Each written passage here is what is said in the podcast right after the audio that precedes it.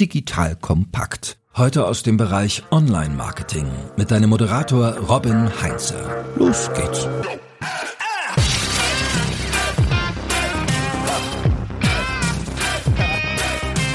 Marketing muss so anziehend sein, dass uns die Leute in ihrem Leben haben wollen. Das sagt Jim Stengel. Als Hersteller von Produkten ist es schon eine Riesenherausforderung, genau dieses Ziel zu erreichen. Und aus meiner Sicht ungleich schwerer ist es, das Ganze als Händler auch zu schaffen.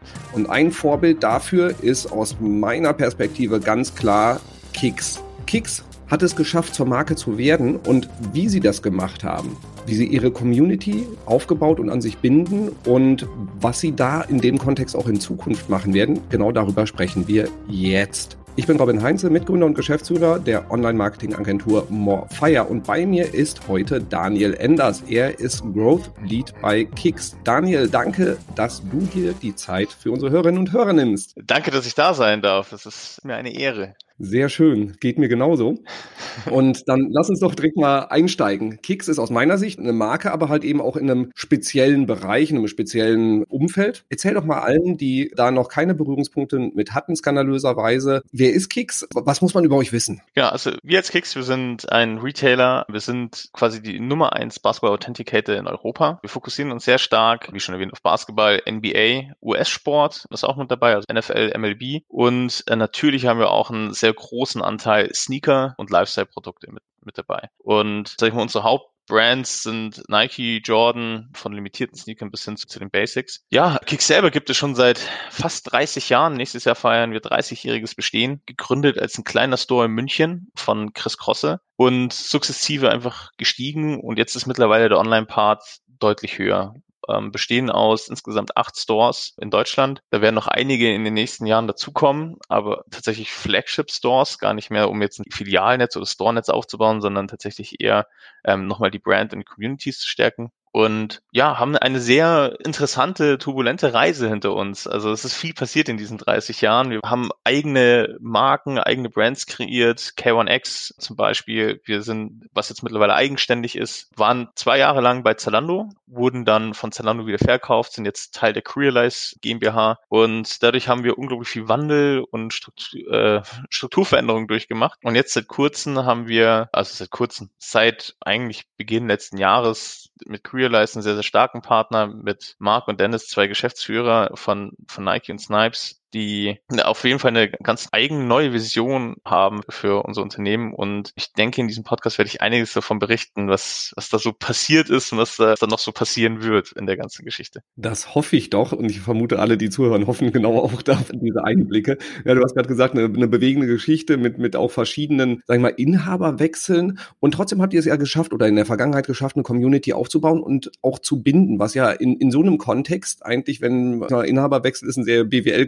getriebenes Thema, was ja nicht unbedingt der Community immer zuträglich ist. So, das Thema äh, in, in allen Gesprächen, die wir immer hatten, war, stand ganz oben auf der Agenda bei dir. So, ähm, wie schafft ihr es, die, die Leute an euch zu binden? Wie schafft ihr es halt eben auch Teil von dieser Basketball- oder American Sports Community zu sein, dass ihr da wirklich auch eure Wurzeln habt und da auch bleiben wollt? Kannst du mal so ein bisschen einordnen, wie ihr das Thema Community definiert? Und weil da gibt's ja auch unterschiedliche Perspektiven oder Definitionen von. Also für uns ist Community, das sind wirklich treue Fans der, natürlich der Marke Kicks, also das ist, glaube ich, jetzt so eine low-hanging fruit, das zu sagen. Aber vor allem geht es darum, dass wir eine Community sind, viele Menschen, die mit uns gemeinsam ein Ziel verfolgen und das ist ähm, die Basketballkultur formen. Also ein aktiver Teil dieser Kultur zu sein und diese Kultur in Deutschland voranzubringen, weil da unglaublich viele positive Elemente mit zusammenhängen. Also eine Community trägt das gleiche Wertesystem, ein klares, eindeutiges Wertesystem und und eine, vor allem eine gemeinsame Passion. Und gibt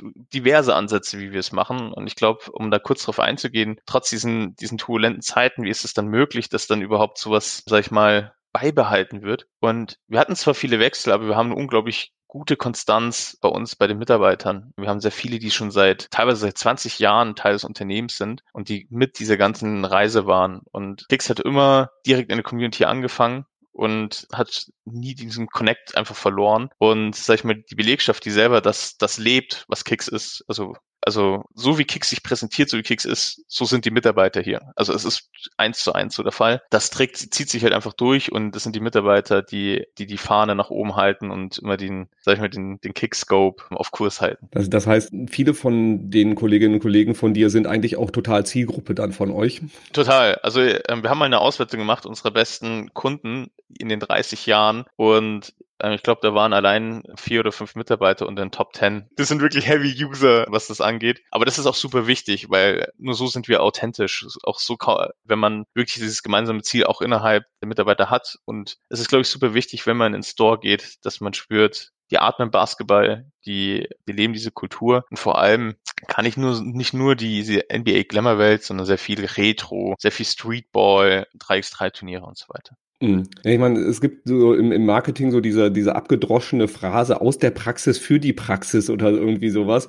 So im, im B2B-Umfeld gerne gespielt. Das brauche ich ja eigentlich auch fast ähnlich, kann man dann schon sagen. Total. Also hier, äh, wir haben auch jeden Donnerstag spielen wir Basketball hier. Also es ist tatsächlich, wir, wir, wir fühlen das. Und das ist tatsächlich auch ein großer Vorteil, weil wenn es um Sneaker geht oder auch um Basketball etc., dann, dann wissen wir, worüber wir reden. Und da ist die Community sehr dankbar dafür. Und wir haben ganz viele Kunden, speziell, wir haben jetzt einen neuen, einen, einen sag ich mal, Community-Spot. Wir haben einen Store umgebaut in einen kompletten Community-Spot mit Retro-Videos, wo wir tatsächlich noch ein, total gefeiert haben, dass wir einen Videokassettenrekorder gefunden haben, um die alten Basketball-Videos auf einem Röhrenbildschirm anschauen zu können. Und da geht's gar nicht so um den Abverkauf, sondern da kommt einfach so die Community mal vorbei, ein bisschen abzuhängen, ein bisschen so in der, in, in der Vergangenheit zu schwelgen. Und das kann man halt nur machen, wenn man das selber fühlt und spürt und lebt. Grundsätzlich, also ein erster Gedanke, den ich auch mal beim Thema Community habe. Also ja, es kann total Spaß machen. Es ist, man bekommt wahnsinnig viele Insights. Aber auf der anderen Seite kann das doch auch sehr, sehr anstrengend sein. Also ich meine, mal eben so einen Community-Spot aufzubauen.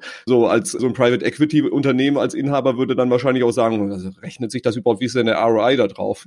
Ja, genau. Das ist natürlich immer wieder eine Diskussion. Und da ist das Stichwort CRM-Management tatsächlich super relevant, weil wir durchaus ja nachvollziehen können von unserer Kundenbasis. Was sind so die, was sind so unsere Heavy-User? Warum macht es Sinn, ähm, User, die zum Beispiel in den letzten drei Jahren deutlich über 15 Bestellungen getätigt haben in hohen Warenkörben zum Beispiel. Das ist jetzt in der Regel eine höhere Frequenz. Das ist jetzt nicht ein Heavy-User, aber es ist eine höhere Frequenz. Und ähm, wo sind die Kontaktpunkte von ihm gewesen? War das schon mal bei uns auf einem 3x3-Turnier? Und dann können wir relativ eindeutig aufzeigen, dass Bestandskunden oder Kunden, die mit uns viel Kontakt hatten, auch offline, eine 110-prozentige höhere Conversion Rate haben als, sag ich mal, Neukunden, die wir uns in den Shop holen oder auch in-store holen. Und das ist dann eine recht simple ROI-Berechnung, worum es sich dann lohnt, ähm, sowas aufzubauen. Die Herausforderung dabei ist wahrscheinlich dann auch Verzahnung beziehungsweise dafür zu sorgen, dass alle Daten auch zusammenlaufen. Also dass du wirklich im CRM so diesen Single Point of Truth hast und auch dann alle Offline-Maßnahmen nachvollzogen werden können. Wie macht ihr das? Wie geht ihr da vor? Also das ist tatsächlich noch eine, eine Herausforderung. Man wird nicht eine hundertprozentige Sicherheit bekommen in der der ganzen Sache. Es gibt verschiedene Ansätze. Also das Simpelste ist tatsächlich einfach eine Hochrechnung zu machen oder auch teilweise das bei Kunden abzufragen. Was wir aber, oder auch über die Lokalität das zu machen. Wir haben aber auch zum Beispiel vor kurzem Aktionen gemacht, wo wir Gutscheine oder Goodies über Newsletter, über Online kontaktiert haben, unsere Top-Kunden. Und die konnten sich das dann ins Wallet laden, Google oder Apple Wallet, und konnten es dann offline vorzeigen. Das hat dann diverse Vorteile gehabt, dass wir es natürlich ähm, verknüpfen konnten. Und was noch viel spannender ist, wir konnten sie dann über Push-Benachrichtigungen kontaktieren, wenn sie in der Nähe unseres Stores waren. Oder sogar in der Nähe des Konkurrenzstores potenziell und sagen, hey, du hast hier noch was im Wallet, schau doch mal vorbei. Und dann konnten wir zumindest natürlich nicht eine hundertprozentige Abdeckung, aber eine Hochrechnung machen und ähm, skalieren, wie hoch ist die Wahrscheinlichkeit, dass unsere Bestandskunden, die jetzt zum Beispiel in München innerhalb von 15 Kilometer um den Store herum wohnen, wenn davon ungefähr 10 Prozent konnten wir abdecken mit diesen Wallet-Downloads und dadurch kann man eigentlich hochrechnen, was ist denn potenziell der Effekt von dem Store oder von zum Beispiel diesen Community-Spot, den wir da aufgebaut haben. Aber ist natürlich nicht hundertprozentig scharf. Also ihr geht dann auch so vor, dass ihr halt eben im CRM clustert halt eben einfach auch schaut, so hattest du das vorhin gesagt, so wer sind die Top-Kunden eigentlich und die werden dann halt eben nochmal besonders bespielt. Also bildet ihr da dann auch so Usergruppen, Kohorten, wo ihr sagt, okay, die kriegen dann halt eben bestimmte Aktionen oder wie geht ihr da vor? Genau, also wir haben, wir versuchen das, sag ich mal, weil CRM ist ja auch so, so ein Wort, was alles und nichts sein kann und was man wirklich unglaublich kompliziert aufbauen kann und wir versuchen das eigentlich relativ simpel zu halten, pragmatisch. Und wir schauen uns an in gewissen Segmenten, okay, was sind tatsächlich einfach Kundendaten oder Kunden, die starke User waren oder tatsächlich ein bestimmtes Segment exponentiell stärker gekauft haben in, in letzter Zeit. Und die bespielen wir über Newsletter separat, über was wir auch machen ist, zum Beispiel Top-Kunden, die kriegen von uns jetzt demnächst handgeschriebene Postkarten mit, mit ihren eigenen Dankeschön-Code beispielsweise. Die kriegen dann eben diese Wallet-Aktion. Das sind so die, die ganz einfachen Basics. Also man schaut sich einfach nur die Top 5000 von einem Segment an und guckt man, dass man dem was Gutes tut. Was wir auch noch machen, ist, dass wir zum Beispiel, weil wir ja schon erzählt haben, wir sind schon lange dabei und wir haben auch ganz viele Kunden, die uns seit 30 Jahren begleiten, tatsächlich. Und die sind es noch gewohnt, von der Zeit, wo wir Kataloge verschickt haben oder so Beileger in der Basket hatten, dass sie das dann telefonisch bestellen oder per, per Post. Und dann haben wir für die für so einen Retro-Flyer wieder gemacht. So, so wie er früher aussah, haben das alles wieder schön gedruckt, dass sie das eigentlich per Post und per Telefon bestellen können und haben das an unsere treuesten Kunden verschickt und die haben es dann überall auf Social Media gepostet, wie cool sie das fanden. Ich hatte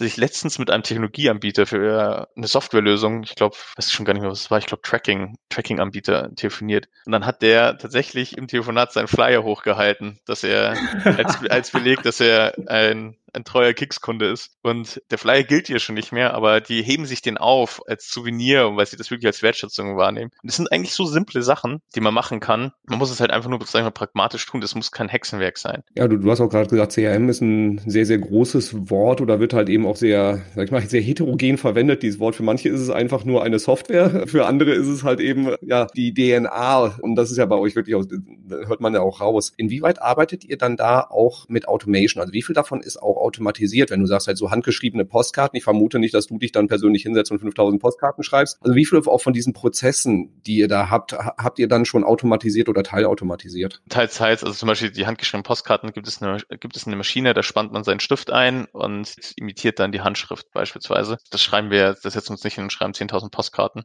Das ist teils, teils. Also ich glaube, sagen wir gerade vor allem Newsletter, E-Mail-Bereich, da findet, da ist eine fast eine Vollautomatisierung mit dabei, dass man halt gewisse Segmente bespielt da haben oder halt einfach Strecken aufbaut. Aber zum Beispiel solche Thematiken wie Flyer, die Postkarten etc., da das ist eine manuelle Arbeit. Also da ziehen wir Listen raus, weil wir natürlich die Kundenadressdaten ja nicht irgendwie durch die Gegend schicken können, sondern da müssen wir aufpassen, wer damit arbeitet, wo die rausgezogen werden. Und da ist es eigentlich eine, ja, eine recht simple Filterung aus dem Tool und das in Auftrag geben. Also ich würde sagen, Newsletter vollautomatisiert und der Rest ist so, ist schon durchaus manuelle Arbeit, die jetzt, glaube ich, aber größer klingt, als was sie eigentlich tatsächlich ist. Diese Push-Benachrichtigung, ist das dann halt auch automatisch im System oder macht ihr da auch gezielte Kampagnen? Äh, das ist, die Push-Benachrichtigung müssen wir einmal einmalig einstellen und dann passiert das automatisiert. Wir müssten halt zum Beispiel, wenn wir ähm, was wir jetzt machen ma werden. Im Juni starten die 3x3-Turniere. Das sind Community-Turniere, die wir in verschiedenen Städten abhalten werden. Und da ist dann auch die Möglichkeit, dort vor Ort sich diese, diese Wallet-Downloads zu holen. Und dann müssen wir natürlich einstellen, bitte für die in Bonn hinterlegten ähm, Wallets möchten wir folgende Push-Benachrichtigungen einstellen, wenn sie sich in folgenden Umgebungen befinden, beispielsweise. Und ähm, da könnten wir solche Sachen machen. Und das geht dann automatisiert, dass wenn zum Beispiel einer in Bonn beim 3x3 Turnier war und dann zu uns zum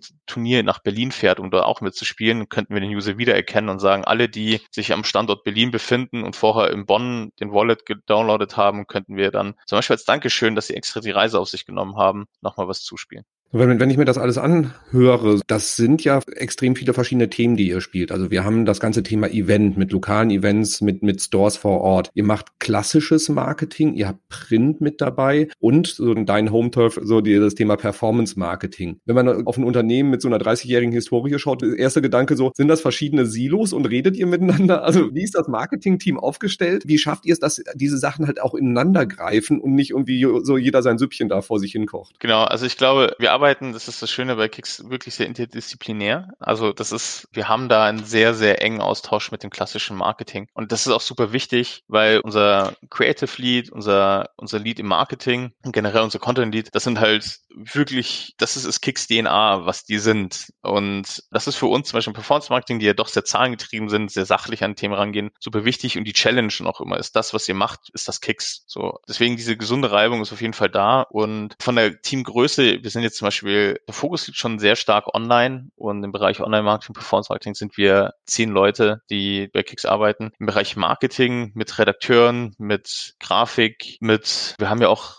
ganz wichtig ist ja auch natürlich dieses Brand, also dieses zur Brand Marketing, also zu Nike, Jordan und Adidas eine gute Beziehung aufzubauen. Und das sind wir, ich weiß jetzt nicht genaue Zahl, wenn ich überschlagen müsste, müssten das all in all 15 Leute sein, die sich drum kümmern, weil wir auch alles wirklich komplett selbst produzieren. Wir shooten selber, wir drehen die Videos selber, wir machen die Spots alle komplett alleine. Also, und dann haben wir zum Support, je nachdem wie die Peakzeiten sind, gibt es schon noch, noch mal Agenturen und Dienstleister dazu, die, die vor allem in der Content-Erstellung oder im Bildmaterial nochmal mit unterstützen können. Oder auch im Performance-Marketing. Aber genau, das ist so grob das Ding von der Struktur her. Wir haben eigentlich in allen, also wir, wir haben Meetings mit allen Departments, also weil Einkauf ist ja auch super wichtig in der ganzen Thematik. Die geben ja auch sehr, sehr viel vor und die müssen ja auch sehr nah an der Community sein, damit wir auch die richtigen Produkte platzieren können. Und so ist es eigentlich so, dass eigentlich immer jemand zum Beispiel vom Performance Marketing ist immer in diesen Einkaufsmeetings mit drin, auch wenn da jetzt der Part relativ gering ist. Gleichzeitig ist es auch immer einer vom Marketing bei uns im Performance Marketing unterwegs, der immer dann den Zeigefinger hebt, hey, achtet auf die Marke. Und, und dann gibt es natürlich einmal die Woche so, wo alle zusammenkommen und wo sehr stark verzahnt wird. Also die Wege sind hier wirklich sehr kurz und das ist vielleicht der Vorteil, dass wir trotz 30 Jahren jetzt noch kein Riesenunternehmen sind. Ja, so die Teamgröße, das ist ja dann auch noch, da kann man auch viel auf Zuruf machen. Wahrscheinlich jetzt auch in Remote-Phase musste man sich da auch so ein bisschen umstellen, aber wie genau diese Verzahnung, dass halt eben von der Marke jemand bei Performance Marketing so ein bisschen über die Schulter schaut und einfach da auch, es geht ja nicht darum, irgendwie böse dazwischen zu grätschen, sondern in erster Linie auch einfach, dass im gesamten Team eine Awareness dafür da ist, was ist uns wichtig und auch umgekehrt halt, wenn der Einkauf weiß, was man auch über Performance Marketing, wie man da verkaufen kann, hilft denen das natürlich genauso. Ja, total. Und die sind auch in allen Bereichen involviert. Also zum Beispiel, es gibt ja auch ganz viele Bereiche, die hier gar nicht trennscharf sind. Also nehmen wir das Beispiel Discord-Server. Wir haben einen eigenen Discord-Server gelauncht für unsere Community. Und dann ist die Frage, okay, was ist das jetzt eigentlich? Ist, fällt das jetzt ins Marketing, ins Klassische, ins Community? Ist das jetzt E-Com hinten raus? Und ich glaube, man muss das auch nicht immer irgendwo hinschieben, sondern es kann ja ein gemeinsames Projekt sein. Also es ist super wichtig, dass Leute vom Marketing da drin sind und vor allem auch in der Community aktiv sind und sich präsentieren weil das unsere Aushängeschilder sind. Aber gleichzeitig ist auch wichtig zu überlegen, okay, auf einer Performance-Seite, was wollen wir mit diesem Discord-Server eigentlich erreichen? Was ist das Ziel dahinter? Wollen wir, weil nur eine Community in Discord zu haben, die einfach sich unterhält, bringt uns jetzt noch nicht so viel, sondern wir müssen nämlich schauen, was können wir CM-technisch draus machen? Was können wir vielleicht auch umsatztechnisch mit dieser Menge machen? Und das, deswegen ist es sinnvoll, dass das ein Projekt ist, wo alle Parteien mit drin involviert sind. Ja, Discord ist für mich bisher so im deutschen Marketing noch ein sehr unterschätztes Tool, unterschätzter Kanal für alle, die sich noch nicht damit beschäftigt haben. Kannst du mal ein bisschen erzählen, was dahinter steckt, wie ihr da auch vorgegangen seid und was so ein bisschen auch die Überlegungen und Zielsetzungen dahinter sind? Wir packen den Link zu eurer Discord-Community einfach mal mit in die Show Notes für alle, die sich das mal anschauen wollen und auch gerne dann äh, mitdiskutieren wollen. Genau, unbedingt. Und zwar, also Discord an sich, also ich weiß jetzt nicht, ob jeder schon Bescheid weiß, im Prinzip ist Discord eigentlich eine Art Forum-Plattform, was eigentlich ursprünglich aus dem Gaming kommt und wo man sich unterhalten, chatten, alle, im Prinzip alles machen kann, was man so, so gewohnt ist im Netz, um eine Art Forum. Und das Schöne an Discord ist, dass es durchaus viel mehr Interaktionsmöglichkeiten gibt. Man kann zum Beispiel innerhalb von Discord gewisse Dinge streamen. Man kann dort, ähnlich wie es bei Clubhouse, Clubhouse ist, sag ich mal, Sessions abhalten, wo Leute zuhören können, Fragen stellen können und so weiter. Also das ist ein Tool, was man sich auf jeden Fall mal anschauen sollte. Wir sind es so rangegangen, dass wir gesagt haben, wir möchten eigentlich mal die insgesamt Interessen von unserer Community abbilden und wir möchten vor allem auch die junge Zielgruppe erreichen, die sich auf Discord befindet. Und es ist tatsächlich sehr auffällig, dass der Anteil, also der größte Anteil ist zwischen 18 und 24 Jahre alt, die sich auf Discord tummeln. Das sind ja für uns ja auch die interessanten Kunden, weil wir eben nicht nur die Retro-Fans haben möchten. Der Ansatz ist so unterschiedlich. Wir hatten direkt als wir ihn gelauncht haben, erstmal direkt am ersten Tag 2300 Leute, die auf dem Discord-Server gejoint sind. Und die Aktivität ist wirklich enorm. Wir haben eine Sneaker-Ecke, wo sich die Leute über die neuesten Sneaker unterhalten können. Wir haben, was der aktivste Channel ist, Show Your Kicks. Also da posten sie einfach nur Bilder von ihren Schuhen rein, die sie heute anhaben. Und das ist verrückt. Also das ist eine Menge, da, was da gepostet wird. Wir haben natürlich einen NBA-Talk, einen Ballers-Talk da drin und haben also verschiedene Plattformen geboten. Was wichtig war für uns, ist, dass wir sehr eng an der Community sind. Wir haben natürlich einen eigenen Moderator in dem, in dem ganzen Thema mit drin. Aber wir haben auch zehn Mods, heißen die. Zehn Moderatoren, die direkt aus der Community kommen. Die konnten sich bewerben, haben und möchten Teil sein, das ganze Thema zu formen und die kümmern sich jetzt darum, diese Community am Leben zu halten. Der Vorteil ist, wir möchten den der Discord-Community natürlich, weil sie sehr eng im Austausch sein. Das heißt, wir nutzen das auch für Serviceanfragen. Also, die können über Discord ihre Probleme mit Bestellungen beispielsweise klären oder auch direkt Feedback geben. Und wir sind dadurch viel nahbarer, weil selbst unser CEO ist sehr aktiv auf Discord und du kannst dich einfach mit ihm schnell in einem Chat mit unserem CEO unterhalten, wenn du möchtest. Und das zeigt einfach, das gibt Kicks ein sehr klares Gesicht, eine sehr klare Figur und zeigt, dass wir halt nahbar sind und auf unsere Community achten und hören. Und natürlich gibt es natürlich jetzt als Performance-Marketing-Mensch gibt es natürlich auch eine, eine, monetäre Komponente, die für uns relevant ist. Und wir haben die ersten 2000, die auf den Server gekommen sind, sind sogenannte OGs bei uns. Und die haben eine besondere Rolle und diesen Status werden die nie wieder verlieren. Und es wird immer bei Kicks, es wird maximal 2000 OGs auf dem ganzen Discord-Server geben. Gibt es nicht mehr, nicht weniger.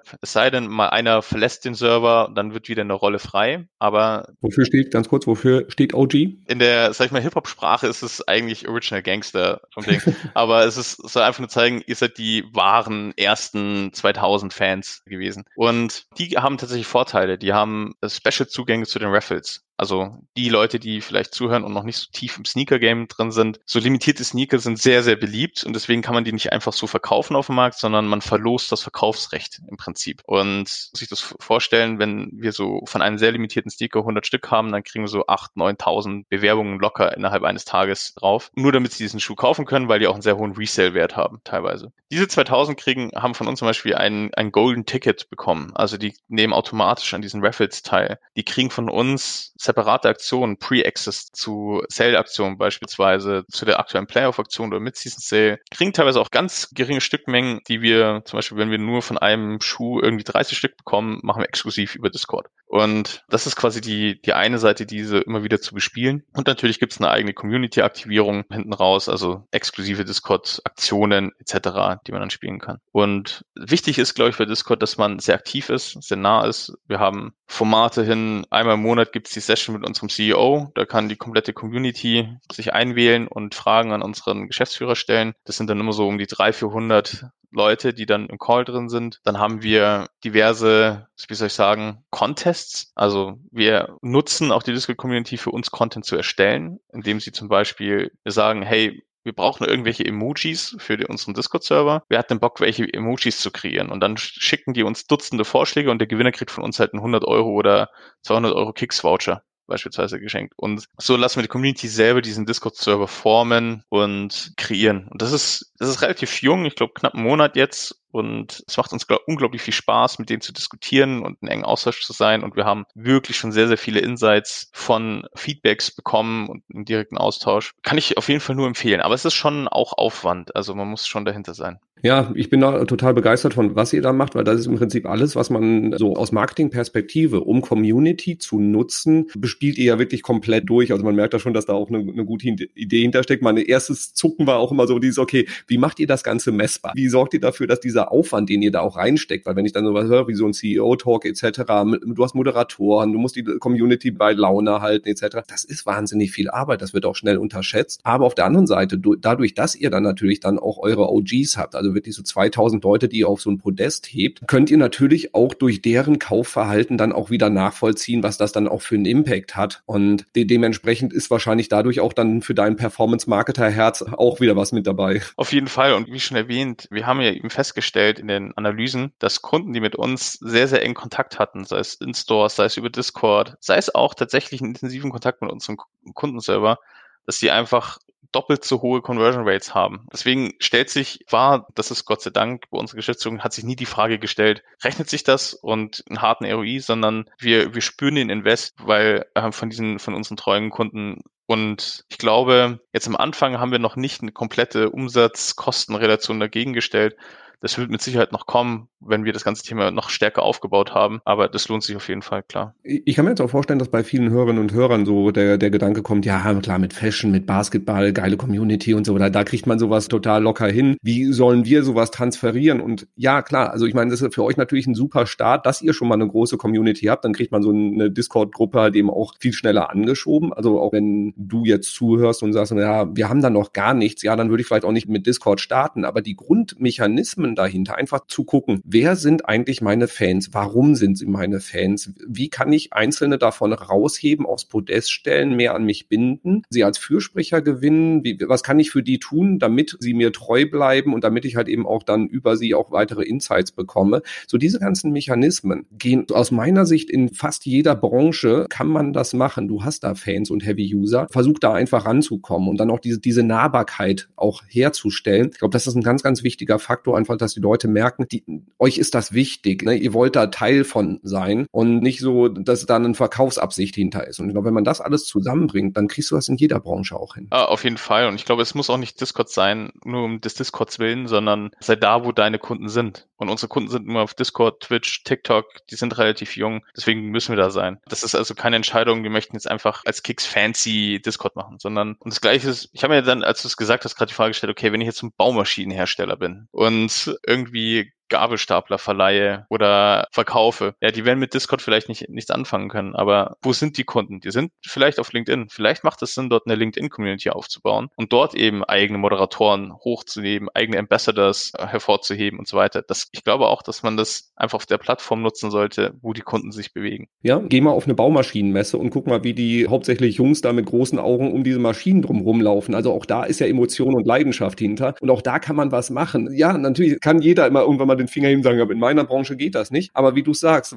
guck mal, wo die Leute hingehen, warum sie sich auch mit deinen Produkten auseinandersetzen. Und da wird es ja irgendeinen Trigger dann auch geben. Und ja, vielleicht ist es nicht Discord, sondern vielleicht ist es ein kleines Meetup, was man in der Eckkneipe macht. Egal. Ja, und ich glaube auch wirklich, also wahrscheinlich gibt es jetzt in den Kommentaren Dutzend Gegenbeispiele, aber vom bisher aus meiner Sicht, wie ich es wahrgenommen habe, ist, es gibt kein Produkt, was nicht emotional ist. Jedes Produkt ist emotional und da steckt irgendwie eine Emotion dahinter. Selbst das Thema Steuererklärung, wenn es eine negative Emotion ist, aber da steckt überall eine Emotion dahinter. Und irgendeine Community oder Kunden verbinden immer eine Emotion mit einem Produkt. Selbst mit einem Kugelschreiber. Eines der ersten Unternehmen, was in Deutschland so damals dieses Web 2.0-Thema mit wir bloggen und so aufgemacht hat, war Fischer Dübel. Und ich meine, die stellen Dübel und Schrauben her, haben aber ganz viele Beispiele aus Baustellen, Großprojekten gezeigt, wo wie sie halt mit diesen Dingern arbeiten. Also wenn es, wenn es für Dübel geht, dann kriegst du das für dein Produkt auch. Ja, glaube ich auch. Das ist, das ist ein guter Punkt. Das muss ich mal angucken. Das wusste ich gar nicht. Nee, da habe da hab ich damals im Studium eine Hausarbeit drüber geschrieben, weil das war damals, Anfang der 2000er war das ein großes Thema.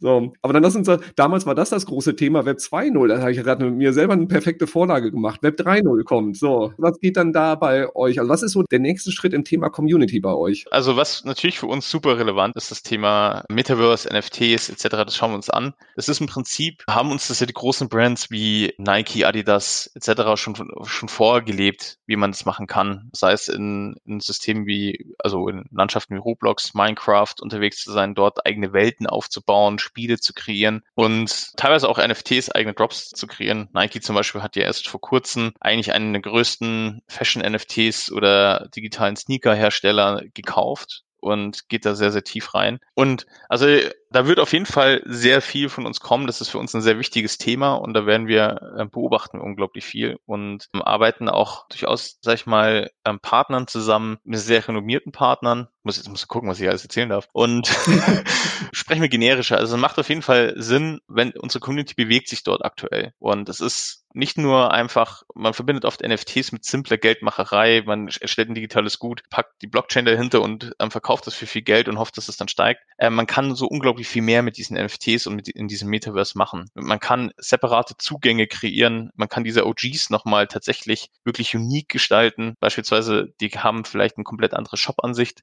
ganz andere Möglichkeiten, Produktzugriff. Die haben Möglichkeiten innerhalb eines Metaverses zum Beispiel unterschiedliche Dinge zu agieren. Also man kann da wirklich ein NFT mit einem Nutzen versehen. Und ich glaube, das ist ein ganz wichtiger Punkt, wenn man NFTs nicht als schnelle Geldmacherei betrachtet, sondern als wirklich techn technologisch sinnvo sinnvolle Variante, um unique Zugänge, die nie wieder existieren können, also nie wieder repliziert werden können, zu erstellen, dann ist es einfach, ja, etwas, was wir uns vor allem mit unserer Community anschauen müssen. Es, es, wird sehr große News dieses Jahr noch von uns geben.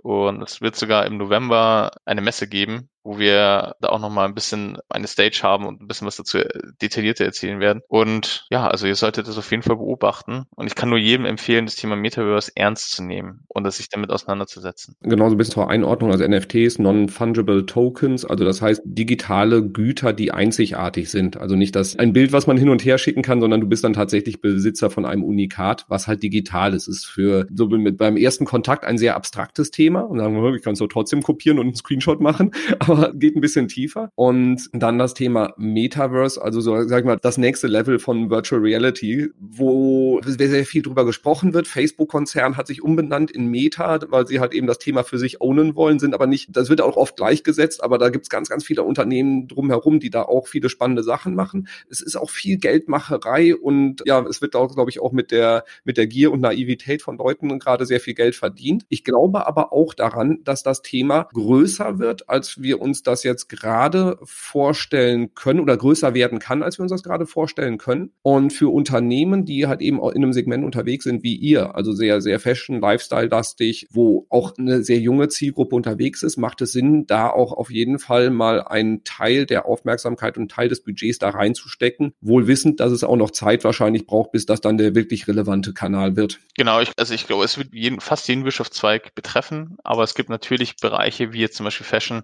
Lifestyle-Produkte, wo es schneller adoptiert wird, also schneller reingeht, das definitiv. Ich glaube, NFTs kann man eigentlich ganz simpel immer so vergleichen, für Leute, die da nicht so firm sind. Ähm, es ist gleich wie ein Artwork oder ein, ein, Kunststück, was von einem Monet, ein Original Monet beispielsweise, den ich kann den Original besitzen oder ich kann Kunstdruck haben davon. Und ein Screenshot wäre der Kunstdruck und ein NFT ist im Prinzip das belegte Original, was ein Gutachter gesagt hat, das ist Original, nur dass es halt technologisch über die Blockchain gelöst ist, ähnlich wie Kryptowährungen. Aber eigentlich im Prinzip kann man das immer finde ich, ganz gut damit vergleichen. Ich, also das wird, ich glaube, es wird schneller relevant, als wir denken. Die Wirtschaft in Deutschland schläft da noch ein bisschen auf dem Thema. Aber es gibt ja diverse Fashionunternehmen, die sich wirklich für sehr viel Geld viel Land in der Sandbox gekauft haben, also digitales Land gekauft haben. Für Leute, die sich dann nicht mit, mit beschäftigen, da wird Millionen teilweise bezahlt. Oder es, gibt diesen berühmten Yachtclub, die sich eine digitale Yacht gekauft haben für Millionen von Euro. Ähm, das kann man so alles sich gar nicht so, so genau vorstellen, aber das sind natürlich die Early Adopter, aber das wird, die Zukunft wird sein, es wird eine paralleles Metaverse geben. Wir werden uns, die Jugend bewegt sich jetzt schon im Metaverse. Ja, und das ist genauso, wie du sagst. Also bewegt euch dahin, wo eure Zielgruppe, wo die potenziellen Kundinnen und Kunden sind. Davon hängt auch ab, wie schnell ihr euch mit den Themen beschäftigen sollt. Wenn du halt eben, wie vorhin genannt, der Baumaschinenhersteller bist, dann hast du da jetzt nicht, musst du nicht mit Hochdruck rein. Aber wenn du in einem Umfeld bist, sag ich mal, wo die Zielgruppe halt irgendwie 14 bis 25 ist, dann solltest du dich auf jeden Fall ernsthaft mit dem Thema auseinandersetzen. Ob du da jetzt investieren musst, anderes Thema. Ist natürlich auch mal eine Frage von Ressourcen. Aber schau einfach auf jeden Fall mal so ein Gefühl dafür zu kriegen, fang an, dich dazu bewegen, weil das ist dann deine Community und Community ist immer Zielgruppenzugang. Das auf jeden Fall. Und ich glaube, Ressourcen, weil du das jetzt erneut angesprochen hast, Ressourcen ist generell, also Community Building ist generell ressourcenaufwendig. Und es ist tatsächlich einfach eine strategische Entscheidung, wie viel man investieren möchte. Was nie funktioniert, ist einfach Dinge nebenbei zu tun ähm, im Community-Thema. Ja. Weil, also das, glaube ich, kann man sich generell, wenn man vorhat, das aufzubauen, setzt da wirklich Personen dahinter, die das machen. Und ihr könnt es, wie gesagt, belegen. Trackt die Leute, die rüberkommen und ihr werdet sehen, dass die besseres, höheres Kaufverhalten haben als, als Neukunden, die ihr teuer immer wieder reinholt. Ja, du kreierst einen eigenen Kundenzugang, bist nicht abhängig von den GAFAs, wo dann durch Metaverse noch zusätzliche Gatekeeper, manche sagen bös Wegelagerer kommen, die dann halt mitverdienen wollen und durch Community hast du halt den eigenen Zugang. Ja, total. Und das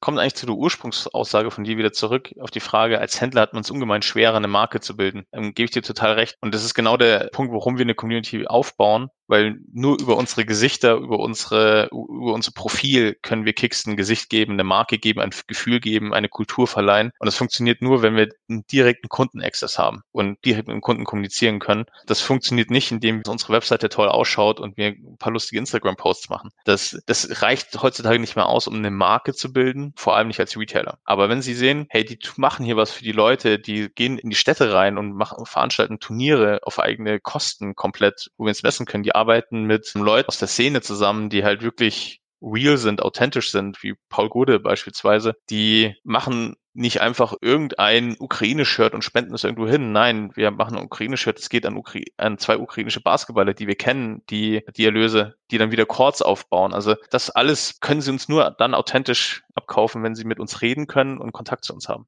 Ja, ich glaube, wirklich diese Ernsthaftigkeit dahinter, sowohl halt eben was das Thema Ressourcen angeht, als auch halt eben dann wirklich tief inhaltlich in das Thema reinzugehen. Und auch da kann man natürlich wieder sagen, ja, Fashion, Basketball, da würde mir das auch total leicht fallen. Wir können auch einfach mal äh, die, die Seite wechseln und mal gucken, B2B-Umfeld, Unternehmen wie HubSpot oder Salesforce, die haben auch totale Fanbase aufgebaut und die machen eigentlich nur Software. Also das ist einfach Software für Marketing und Sales. Klingt im ersten Moment jetzt nicht total fancy und auch da hast du die totalen Fanboys und Girls. Es geht, es ist in manchen Feldern einfacher als in anderen, aber es geht. Stimme ich dir zu. Es, Salesforce ist schön, dass du sagst, weil wir sind Salesforce-Fanboys zum Beispiel und die kriegen das wirklich super genial hin, das, das Thema umzusetzen. Also kann ich so unterschreiben sofort. Guck mal, wir sind die HubSpot-Fanboys, also das passt ganz gut. also insofern haben beide jetzt ihre Credits hier bekommen. Ja, stimmt, ja, schon mal fein. ja, ich wollte jetzt hier keine Schleichwerbung machen für irgendwen. Nur nur für Kicks. Ja, ja, nur für Kicks. Sehr cool. So, das war jetzt ein sehr, sehr viele spannende ähm, Einblicke, auch sehr tiefe da rein, wie ihr an das Thema rangeht. Ich versuche es mal ein bisschen zusammenzufassen. Also zum einen, ihr kommt halt aus dem Offline, habt eine 30-jährige Historie und anstatt zu sagen, das ist irgendwie ein Klotz am Bein, nutzt ihr das Ganze richtig gut, um halt eben auch Leute über so eine lange Zeit zu begleiten, Teil der Community zu sein und diese Leute auch mit einzubinden. Ihr Community steht bei euch im, im Fokus für euch. Du hast es sehr schön formuliert, finde ich, so, die, ihr habt ein gemeinsames Wertesystem und so eine gemeinsame Passion für ein Thema. Und das ist so die Basis, damit das Ganze funktionieren kann. Und ihr geht da sehr ernsthaft dran. Und dank deines Performance-Marketing-Backgrounds sind natürlich auch mal den Fokus darauf, rentiert sich das Ganze und ja, ich sag mal, doppelt so hohe Conversion Rates sind schon, äh, würden triggern, glaube ich, sehr viele äh, Unternehmer jetzt gerade zu sagen, ach, das könnte für uns auch spannend sein. CRM steht im Herzen, also das heißt, ihr ähm, segmentiert da auch viel, habt einiges im Bereich Automation gemacht, so im Bereich E-Mail-Marketing oder auch sowas wie die Push-Notifications, wenn jemand in Store ist oder wenn Veranstaltungen sind, aber dem auch viele Sachen, die aus dem CRM abgeleitet werden und da auch schöne, charmante Ansätze, so wie diese Retro-Flyer an die treuesten Kunden, finde ich mega spannend. Neue Felder sind auch ähm, extrem wichtig, also was wie eine Discord-Community und da auch wieder die gleichen Mechanismen wie bei einer Offline-Community zu spielen. Und was in eurem Segment auch definitiv Sinn macht, den Blick in die Zukunft, also Blick in die Zukunft macht immer Sinn, aber in eurem Fall, äh, Fall halt eben dann auch Richtung Metaverse und NFTs als kommende große, mögliche große Themen, auch, auch da einfach am Ball zu bleiben, damit der Zugang zur Zielgruppe, der Zugang zur Community auch nicht abreißt. So, das ist meine Zusammenfassung von dem, was ich jetzt alles mitgenommen habe. Ich, habe ich irgendwas Wichtiges vergessen? Daniel? Nein, überhaupt nicht. Das hast du sensationell gemacht. Hätte ich nicht besser machen können. Sehr schön, das freut mich doch. So, liebe Hörerinnen, liebe Hörer, in den Shownotes findest du spannende Sachen. Haben wir gar nicht drüber gesprochen, aber Keks Podcast, glaube ich, bald am Start. Twitch hast du kurz angedeutet, was aus meiner Sicht auch eine noch vollkommen unterschätzte Plattform Total. ist, ähnlich wie Discord aus der Gaming-Community. Da geht eine Menge. Packen wir mal mit rein. Discord packen wir mit rein für alle, die sich das einfach mal anschauen wollen, wie ihr das bespielt, weil das ist äh, vorbildlich aus meiner Sicht. Ja, unbedingt. Und dann, genau, schaut euch die Shownotes an. Wenn ihr mit Daniel in Kontakt treten wollt, glaube ich, findet ihr ihn auf eine dieser Plattformen oder sowas wie LinkedIn. LinkedIn gerne auch direkt über Discord. Das seht ihr dann, wenn ihr euch da anmeldet, könnt ihr mich direkt über eine Private-Nachricht äh, kontaktieren. Oder auch auf Twitch, also überall zu finden. Wunderbar. Daniel, vielen, vielen Dank für all die Insights. Es hat mir großen Spaß gemacht. Ich habe viel gelernt und glaube, da waren wahnsinnig spannende Punkte mit drin. Super, vielen Dank. Vielen Dank, dass ich da sein durfte und war super angenehm, hier zu sein. Sehr schön. Und dann Podcast abonnieren nicht vergessen und bis zum nächsten Mal. Ciao. Ciao. Danke fürs Zuhören beim Digital Kompakt Podcast. Du merkst, hier ziehst du massig Wissen für dich und dein Unternehmen heraus. Wenn du mit uns noch erfolgreicher werden möchtest, abonniere uns auf den gängigen Podcast-Plattformen. Und hey, je größer wir werden, desto mehr Menschen können wir helfen. Also erzähl doch auch deinen Kolleginnen und Kollegen von uns. Bis zum nächsten Mal.